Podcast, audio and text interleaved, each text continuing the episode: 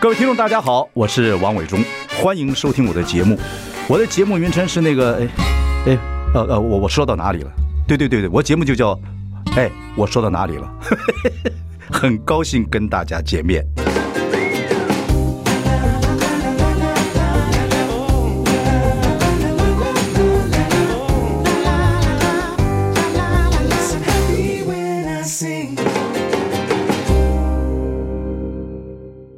大家好，我是王永忠，欢迎收听。哎，我说到哪里了？我们开直播了啊！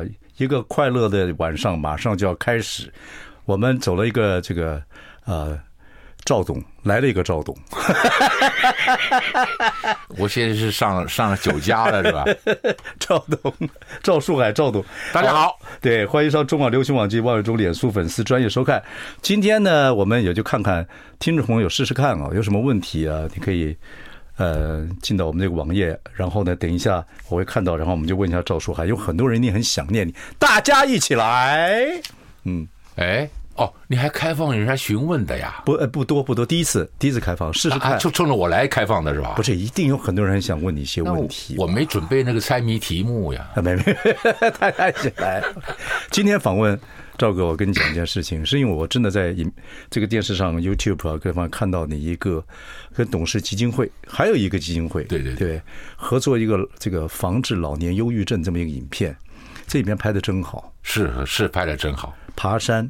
大家很多人，我看那个 YouTube 大概有三十几万、四十几万人看了，当然还有其他的。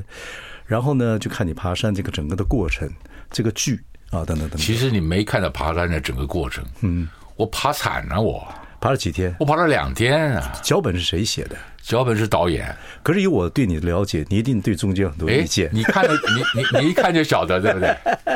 我们认识多久了？ 哎，就像我看那广告一样，这个脚本绝对是伟忠自个儿写的。不，你跟我讲，那个脚本就是一个爬山嘛，对不对？剧情您给我们讲一讲。嗯，这个一开始导演在开这个直播会议时候就聊了，他很仔细，他把这个每一个暗场的那个对话，嗯，他都写了个大概，嗯，然后把画面他希望减多少，嗯。那我那时候就跟他参考，就问他说：“我说你现在预估的每一个画面几秒钟，你有没有确 定？这很重要啊，是吧？是你 吧？真爱管事儿啊，不是， 因为你你你不是碍眼 嘛，你很好。你这个画面如果就只有五秒，那我这个中间的这个表情就少做一点，没错那后面那个那个那个旁白呢，我们就要精简一点。嗯嗯如果你你你觉得这段话很重要，那么你就要因为这个话很重要，把画面要拉长一点。嗯嗯那你就要拍多一点。嗯嗯所以我说这个一定要很看。我说就像我拍广告一样啊，第三个镜头、第四个镜头、第五镜头，就是我拿起来喝一口，转身讲话。不要不要分三个，就依次拍完。你告诉我三个加起来一共几秒？他说大概十一秒八。我说好，我就拍个十一秒八的给你，就这不就很好？导演几岁？五十来五十来岁，哦，那就认识您过去辉煌的那个历史经验了。大家起来，所以对你一定有点又敬重有畏又害怕，对，不有对？敬畏敬畏有。他第一天见面的时候，那个表情我看得出来。对对对对对。那这个剧情其实就是呃您这个年纪人，七十几岁人爬山啊、一个人这个踽踽独行，然后碰到一些年轻人嘛。对他说这个山呢、最主要就是这个导演的一个概念。他说他用爬山来来做整个的诠释的一个目标，嗯，也是一个心中的一个感受。嗯，他说山看似遥遥不可及，嗯，其实是因为你没有走上去，嗯，你一旦爬上山，你觉得不过如此，嗯。因为还有个比它更高的山，嗯嗯嗯，那人生你到底要你目标在哪里？你在开始的时候，你的目标就是你现在眼前看到这座山，嗯，等到你踏上这座山以后，才发现还有更高、更雄伟的山。人永远不会满足嘛。对，那么一个是不满足，一个是你的目标到底要定在哪儿？嗯，那这来说出一个，说出一个我们的人生年龄的阶段。嗯嗯嗯嗯，这个山可能是三十岁，嗯，那个山可能是你五十岁，嗯，再一座山可能就是八十岁，嗯嗯嗯嗯，所以你曾经你会踩在哪一座山上去看这个人生？嗯嗯嗯，而你在爬第一座山的时候，你的眼神是朝前看的，嗯。等到你爬第二座山的时候，你可能会环顾四方，嗯，开始注意一些风景了。等到你爬到最高山的时候，你才会回头看。嗯，我觉得这个概念是蛮好的一 OK 件事情。 OK，所以讨论了一段时间，最精彩就是哦，碰到一些年轻人也帮助你。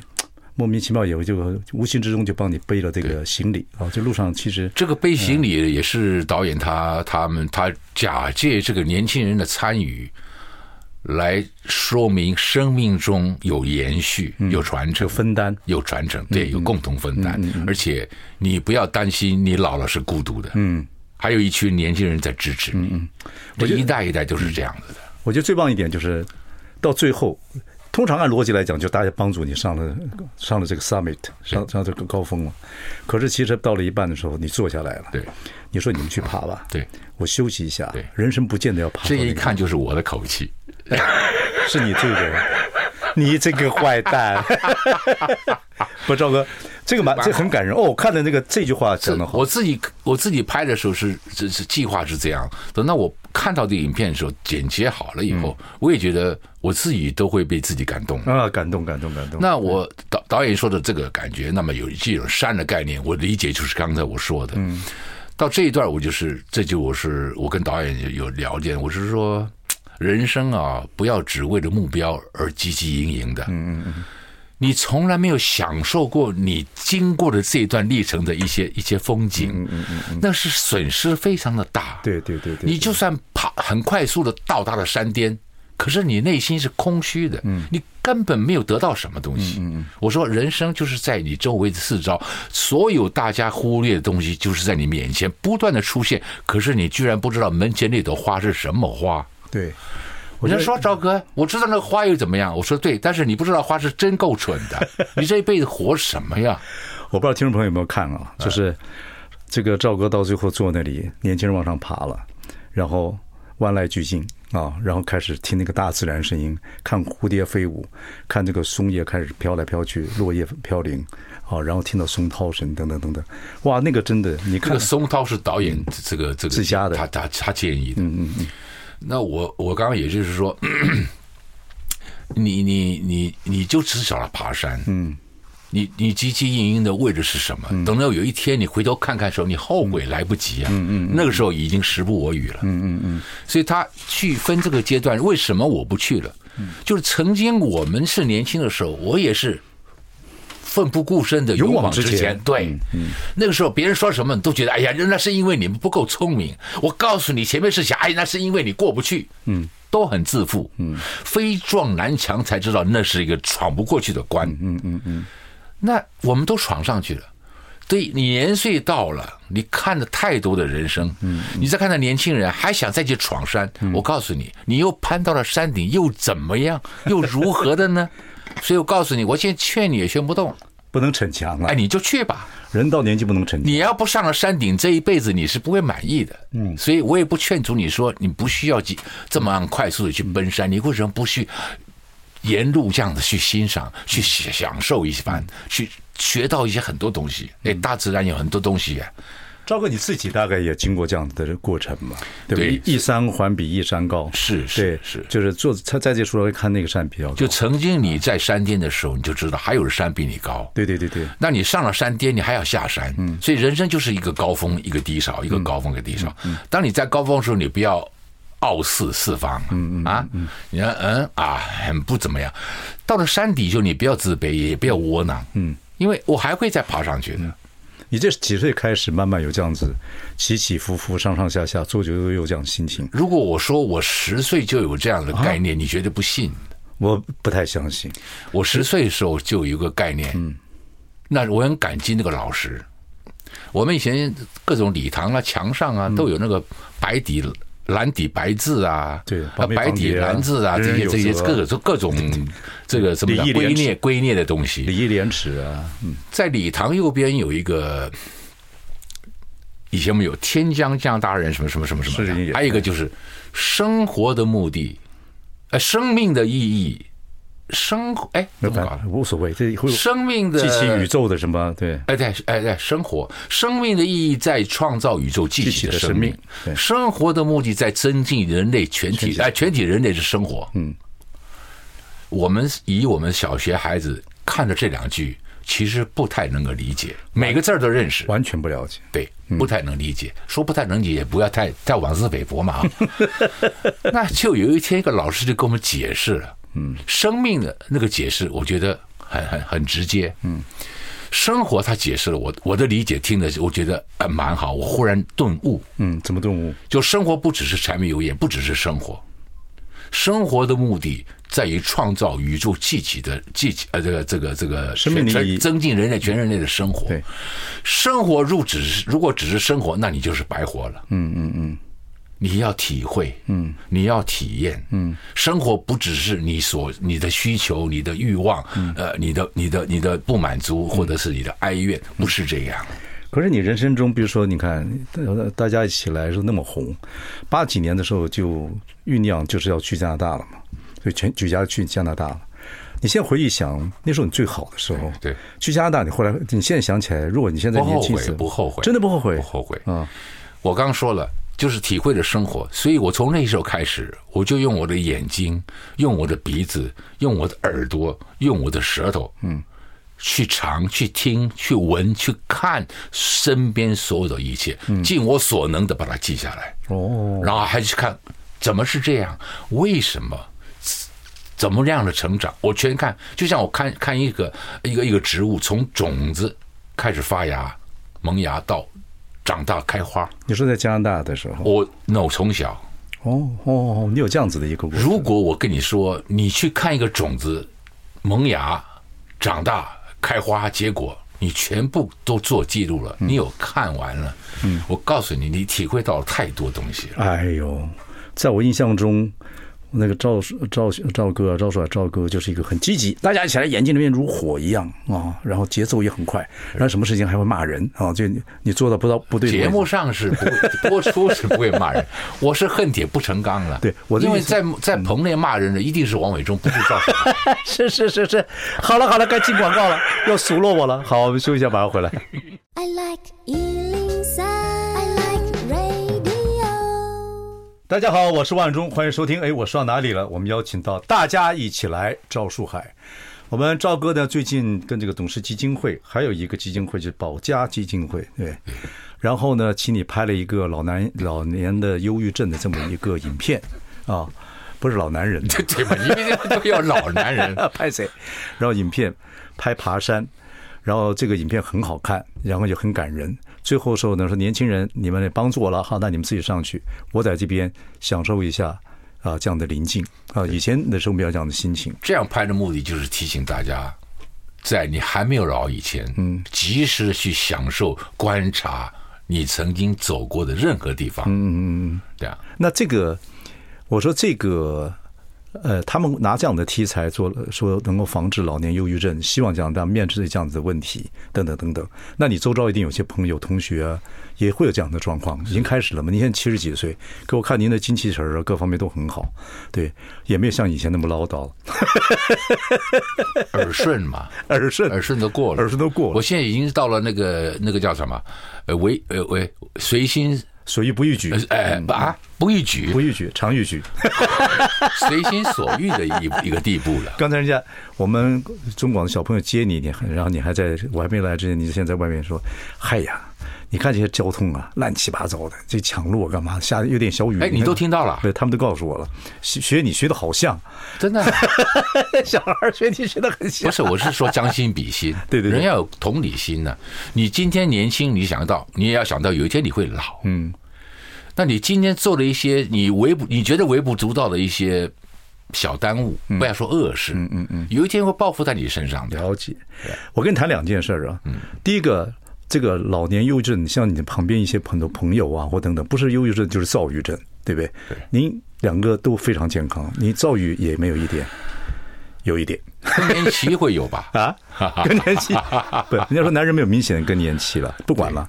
所以您看这样的，当他们谈到这个找到你的时候，对不对？也就是因为我我他们找我，我就其实很多广告找过我啊，了解对不对？就是你那个广告没有找我了哦，。喝酒呢哎，喝酒不开车，开车不喝酒。对对对对， 但是就是有些很多类似的这种公益的广嗯告，或者是宣导性的广告，我会考虑它的内容，嗯，然后他们大概跟我聊了一下子，也引起我的兴趣，嗯，因为这是一很好拍得个很好我们必须在现在的社会必须要重视的一件事情，了解，嗯因为我们已经断层了，嗯，老人老人社会越来越越越越来越起，你可以看得到，对对对对，老化的社会，那是一个没有生气的，那年轻人如果不去思考到有一天你也会老，你我我我我觉得这个很重要的一个课题。你你为什么把老人跟年轻人要分成两块地，两块不同的这个一个人的区域？嗯，好像。啊！你们老人家都不退休了，还要吃我们的、用我们的，我们还要努力赚钱，还养你们。这话听起来是蛮刺耳的， 不是老人家觉得刺耳。嗯，年轻人你也考虑有一天，嗯，再过三十年，你就是你骂的那些人了嘛。嗯嗯嗯。那那个时候你期待年轻人会养你吗？嗯，养儿防老，这个老不是只有养儿养父亲这个老，嗯，是老吾老以及人之老的老。现在，现在我觉得我们这一代都是这样，都是伺候老大人走那一代，那抚养那孩子那一代，那以后会变化很大，很少人你会会这样。有的人会觉得说，哎，我们现在是中年人，你看我们上有老下有小，我们负担太重。是是是，再过二十年，老的也不在了，你就是那个老的了嘛。对对对该负担就是你下面的那一代了嘛。嗯嗯那他又开始抱怨呢，那这人生就是这样，为什么要用抱怨过一生？嗯，你要接受，一定要接受这个事。您这个过程中一定会有，还是会贪嗔痴慢疑，也会有抱怨嘛？是是，对不对嗯抱怨可以的，你可以你可以找到一个没有人的地方去发泄一下嘛。嗯，在阳台上，我爱你也可以啊，我恨你都可以啊。嗯 如果你那样的发泄能让你平息，嗯，让你能安静，让你才能够静下心来思考。我是这么学的，人生有好几个阶段，你二十五岁的时候，你的计划、你的想法不多。嗯，有计划的人也不多，嗯，可是他的计划也不长，就到四十岁、四十五岁，嗯，左右，嗯，他就觉得那是很遥远的事情了，嗯嗯嗯。好，他二十五岁计划到四十四十岁、四十五岁，嗯，等到他真的过了，到了四十五岁，他又开始计划退休后六十五岁的如何如何如何如何。等到你真的退休以后，你又有一个新的计划了，嗯。但是我是奉劝，前面的计划是必须要做，当你都六十五了，你就不要计划了，你爱干嘛干嘛吧。随缘而为。哎，你爱干嘛干嘛。嗯，不，不过有人说这会儿你儿子也会赚钱呐、你自己也存了一些存款呐、等等，你自己也对，这也是一个问题嘛。，对，那你为什么不存款呢？嗯，年年轻时就开始想这是啊个吧问题。？我年轻的时候就开始存款，那时候我一个月赚两千六百块钱，你说多大多年轻时候？我六十，我二十五岁了，那时候我退伍的时候啊，退伍的时候，OK，你做很多工作，我做很多工作啊，后来才到做中很视多 sales，对，后来还到中视做演员嘛。对对对对嗯对，那也是就是人生就是不同的不同的跳板嘛。所以你对金钱东西保守而有想法，我也不是因为我在当年做事，而是我我家里面的教养给我的就是这样。哦，OK，OK、o k 尤其我在我十五岁的时候，我看到一个，我听到，我看到隐约中，我走过父母亲主卧房的那个纱窗，经过的时候，我听到有小小的争执声。好，我们等一下回来来谈谈事情。OK，马上回来。大家哎好，我是哎刚说哪儿了？哎，干什么？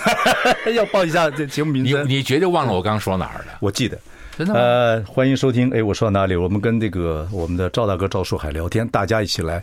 呃，赵树海赵赵大哥呢拍了一个就是这个防治老年忧郁症的这么一个宣导片，跟董事基金会啊。然后呢，这个整个的剧情就是爬山啊，这个整个过程来形容人生的一切。那我们刚讲说，其实你说魏忠啊，我没有忧郁症，没什么躁郁症，就说就是你也长大。还有，我就说您金钱经济也独立嘛，就是你说小时候你就比较保守，对金钱方面。啊我然想后有一起来天经过你爸妈的这个房间，听到他们好像有点争哎，执你真的是年轻哎、啊， 还记得啊？不是我在这边传他们跟我讲这个 事。我忽悠，我忽悠你 的，我忽悠你哦，的。难怪你要戴耳机啊！没有哦，好好，还有人监听的告诉你，别开玩笑对对对对，我想起来了您，说，那个段时间呢，这我就是一辈子不会忘记。小小的争执还不敢太大声，可是看出来父母亲两个人意见是不同的。嗯，什么事儿？我妈说，把她手上的戒指卖了。嗯，我爸不答应。嗯，当年他给她的结结婚戒指，嗯，K 金的，嗯，上面一个宝石。了解。可是妈妈说，那十天后钱谁怎么拿怎么拿钱给孩子读书？嗯，我们四个孩子，嗯，我爸爸说不出话来了，嗯，我当时就就听到了，可是我觉得我不敢停留在那嗯儿了，我怕给他们爸妈知道我听到了，嗯，这是他们两个的这人生中的一个阶段的很大的难处。嗯嗯嗯。那我那个时候才知道，我们只知道上学、读书、伸手、穿衣、吃饭。嗯，我们不知道钱是这么的为难。是个坎儿，四个孩子都要读书，九月份怎么办？嗯，所以那个时候的家庭，很多家庭像我们家一样，对对对对，我们家还不算差的，我父亲是上校啊。嗯，那周围边的别的村子里面还有士士士官兵，士哎对士官兵，那他们怎么过呀？我们就士官兵的，也是三四个孩子啊，是是是是，当然啊，那些士官你不要以为他很可怜的、士官长的阶级是是是是蛮高对的，。上其实那时候上校的收入也不多，也不多，一也个差月不就就就两三千嘛，差不了多少。对对退休金也不过二十万呢。对对对对对，那那一幕就让我听到了，我就知道父母亲是在为我们的教育费愁在在在在犯愁。是所以我婚后有一天我就告诉了我太太，嗯，说这件事儿在我心中一直是一个一个一个一个一个阴影，一个、一个很伤我的一个会感受嗯会。会，那我也不敢跟父母亲说我听到了。嗯，那我最我那个时候就觉得我是我们没办法报答，就是如何做到乖孩子，做一个孝顺的孩子，就是我们能做的了。可是过了四年多，有一天，我爸爸妈妈是在元旦元旦结婚的，嗯，我们刚好到家里回家里去，我太太就从包包拿出来一个戒指，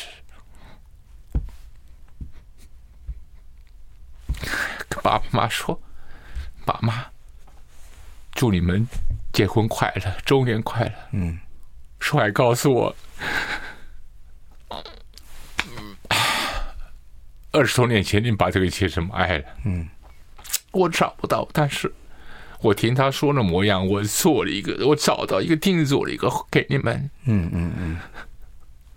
哇，这个太太，对，所以呃嗯我是在旁边呢、我当时没想到我太太会做了这样的决定，嗯她也没告诉我，算是、嗯算是替我尽了一点孝心。哎呦，这个老婆，所以怪不得你这一辈子怕老婆哈。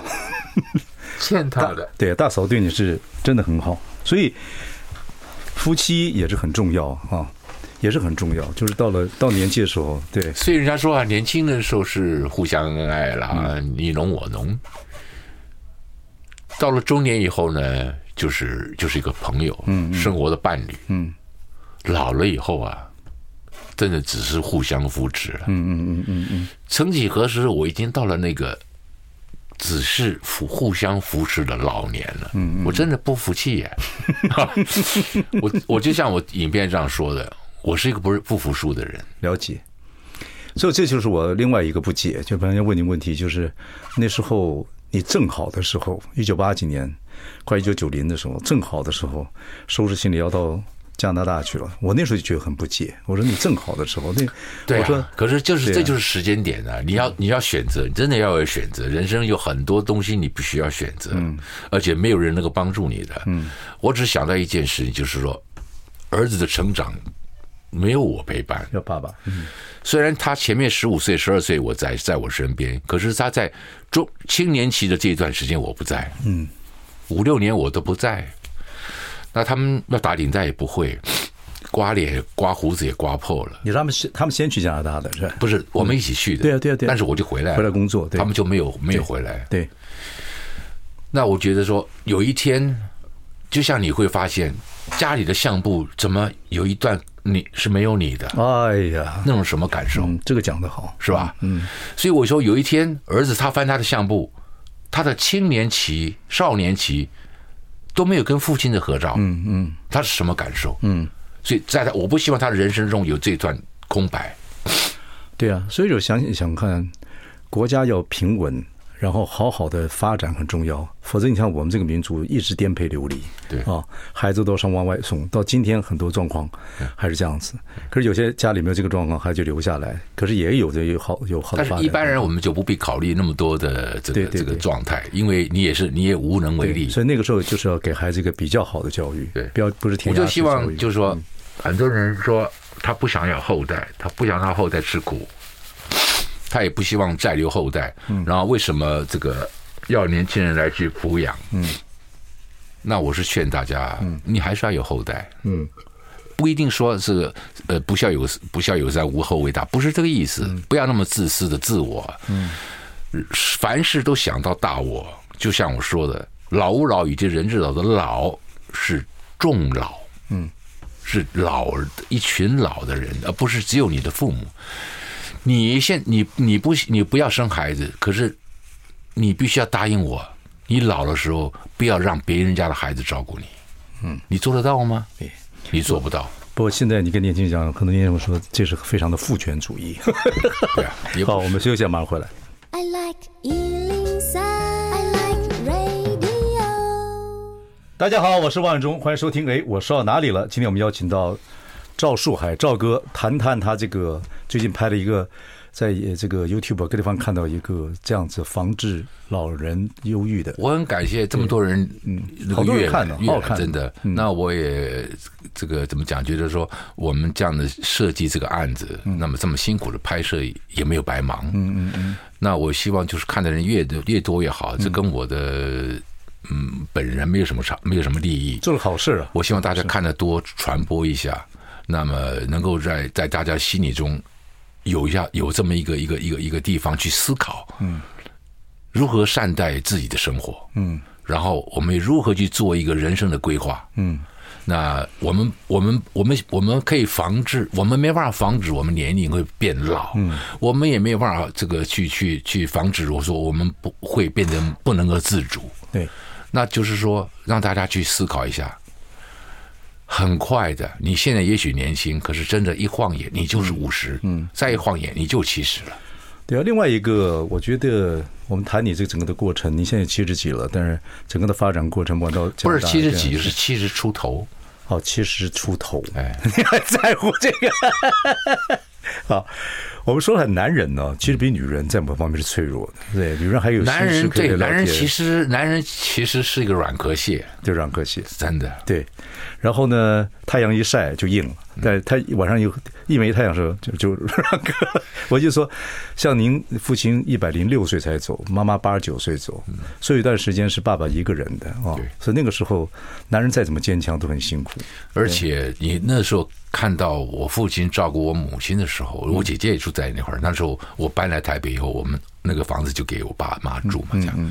那我姐姐也搬来住， 我们就帮他请了一个长工，就是从早从早照到照顾到二十四小时帮的佣嗯帮佣来照顾他。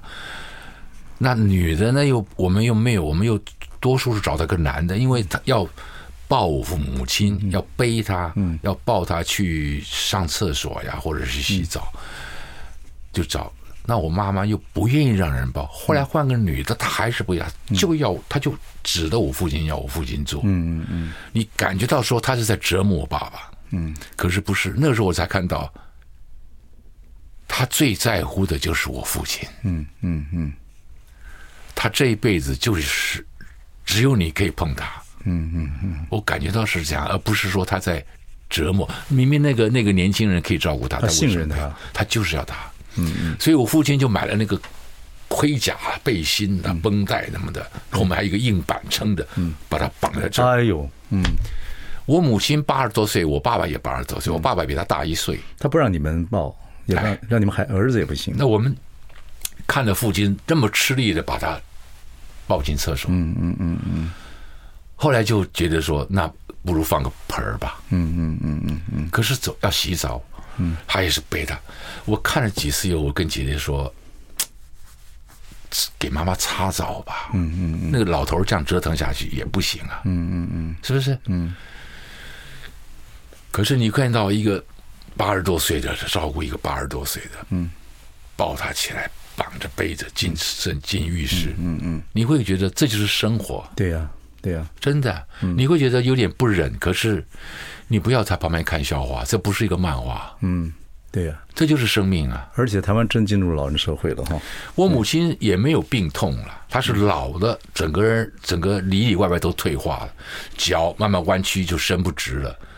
那前面一站走路还就就人就变九十度了，嗯嗯，后来也不能走了，就躺床上，躺床上还不能平躺，因为他摆不平，嗯，叫侧躺，侧躺膝盖跟膝盖压着又压轻了，血脉又不流通，嗯，那你躺在床上也不运动，肌肉本来就会比较退化，对啊，所以他就慢慢的退化，还可以到他还可以讲话，到后来他就不不能吞咽了，嗯，他不能吞咽了，不能吃东西了，也不能喂他了对，就插胃管，嗯，插受罪，受罪，嗯，插胃管以后，他的退化更慢慢慢又更严重嗯了，最后连话都不能说了，对啊，然后就剩下眼睛在，嗯啊嗯眼睛直视，嗯，哦，这之前还可以写字，写的看不见嘛，这样写的，我们去猜他写什么字，嗯，到最后写也不能写，就是剩眼神儿了，嗯嗯嗯，但是我们叫他，他会、呃这样有意反志应力，，嗯，你在旁边，你在床边跟父母亲是这样的交流，跟妈妈这样交流，你告诉我你的心里面什么感受？对啊，所以我我也很呼吁长照，嗯，长照，这个是大大学问，对，真的现在政府要面对这个状况是一定，不管谁当总统，就要真的要对好好面对。我们不，管是国民年金也好，这个劳保退休金也好，或者是还有什么，嗯还有一般的退休金，我觉得我们还要交一笔钱啊，比如说交健保费，我们还为什么我也不交个每天交每个月交个五块十块，累积起来做长照服务呢？嗯这个这我觉得马上就要面面对这个问题了。这就是老人是老化的社会嘛。对对对对对，那你会年轻人觉得说，为什么要我们赚钱的人？我们现在在赚钱，为什么要多一层负担？有一天就是别人负担的你了嘛。嗯嗯。可是就是，嗯，很难去叫他马上思想就能从他的计划二十年延长到五十年后的他。嗯，没有办法，你现在自己就是七十刚开头了啊，哎，出头， 70出头，刚刚冒出头，哎，开始往七十几奔嘛，对不对啊？这岁月是一起往前跑的，不可能往后走嘛。所以你已经开始会开始想自己老的时候跟老婆两个研究一些一些设施啊，一些想法，一些跟孩子跟孩子会聊吗？还是什么？对，但是我啊，喜人家都说老赵像个教官呢，像个 训训导主任，喜欢说教，嗯也不是。多数年纪大的人啊，有了生活经验以后啊，他总想把他体会的东西啊，了解。传达给孩子。好，我马上回来。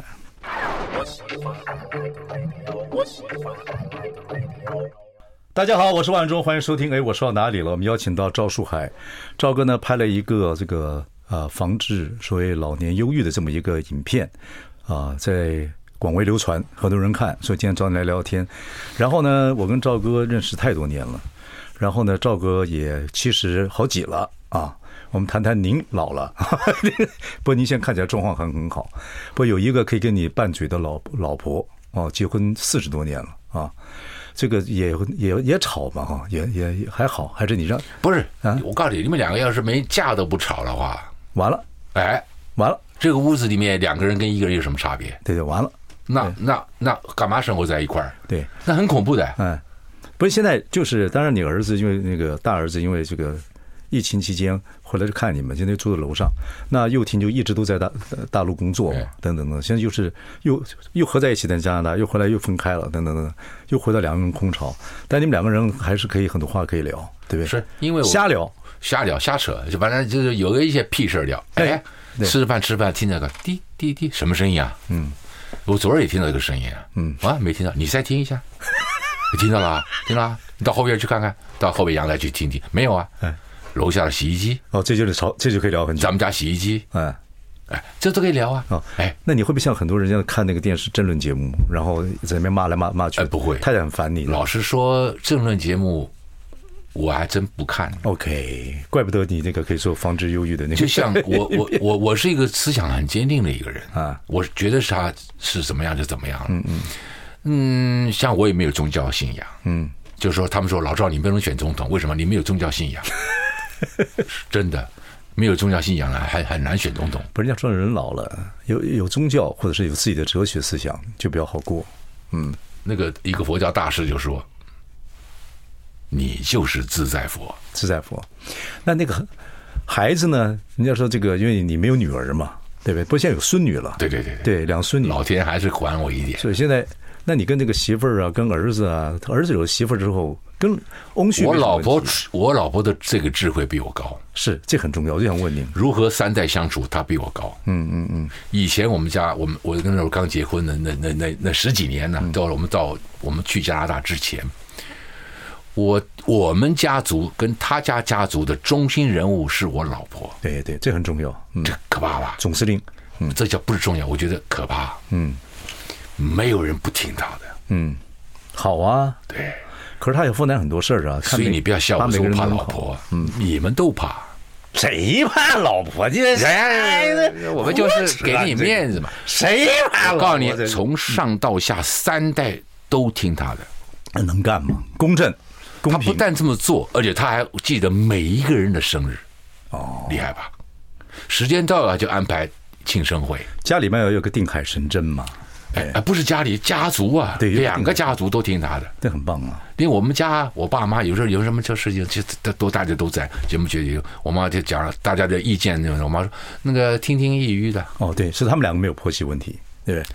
所以我太太跟我妈妈的相处，非常好，她怎么样相处，怎么样的成功，不要讲成功，她就是这样，所以她也知道怎么去跟这两个媳妇儿相处。哦所以你们你们俩媳妇儿跟婆婆没什么问题，对，所以我太太这一些呢，就跟我的逻辑是一样的。越亲近的人，经常在一块儿，越有摩擦，是，所以有点距离比较好。保持一个距离，他就不会有摩擦。嗯嗯嗯。那你说太过客气，不是越亲的人越要客气。好，就像那个双轨的那个那个铁轨一样，嗯，最好是磁铁的铁轨，同极相斥，对，正负极会相吸。扶持列你就入搞他一个扶持的感嗯觉，磁浮的感觉，哎，永远就再再近不了，也离不开，就这个距离， OK 这不会相安无事。我看了一个报道说，您是一个有强迫症的公公，什么什么叫不管是不是不是，杯我子嗯不是强迫症的公公，那都是他看一个节目东剪西剪，然后把他堆种在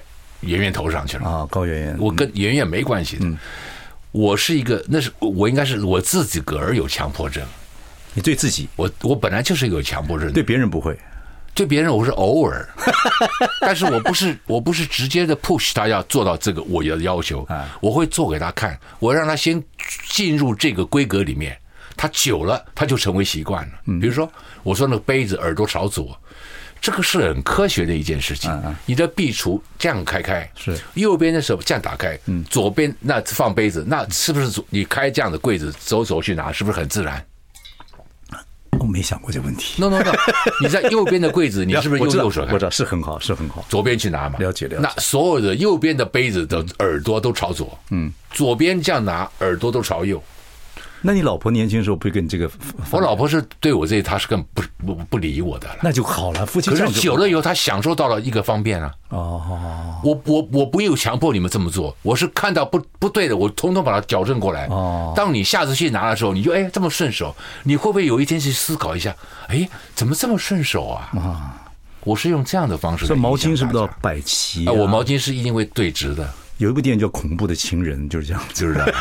我我的浴巾挂在那个那个那个那个嗯浴 shower 的门上，也是挂在，一定要这么不做。大嫂就是就是比较利拉，比较呃也不是利益的，他有他的一套，就是他这些小事儿，他他是一个高智慧的人。哦，他不理你这些这小事儿他根本不放在心上，哦小事就交给我办，你知道你就懂了。牙膏我也不会拦腰就一起，我 因为一你定是整整齐因齐。为你们家也没什么大事儿。这个事儿好像是是二十年你就跟我说过 我了。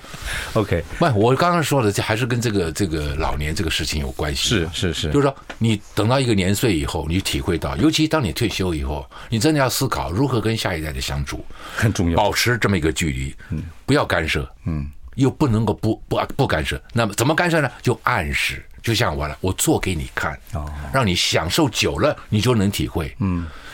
还有一个就是脐带该剪的就剪得干净利落一点，什么东西该减？脐带啊，哦哦哦，我我我是常常会把孩子长大是形容，我用风筝来形容。嗯，我希望孩子你飞得高，飞得远。嗯，我拉风大越大，我拉得越紧，让你飞得越高。可是当风大的时候，我拉得更紧，我担心你被风吹走。换一个念头，风是起了，放了，它展翅鹏高飞了嘛，漂亮，对不对？对对应该这样。了解。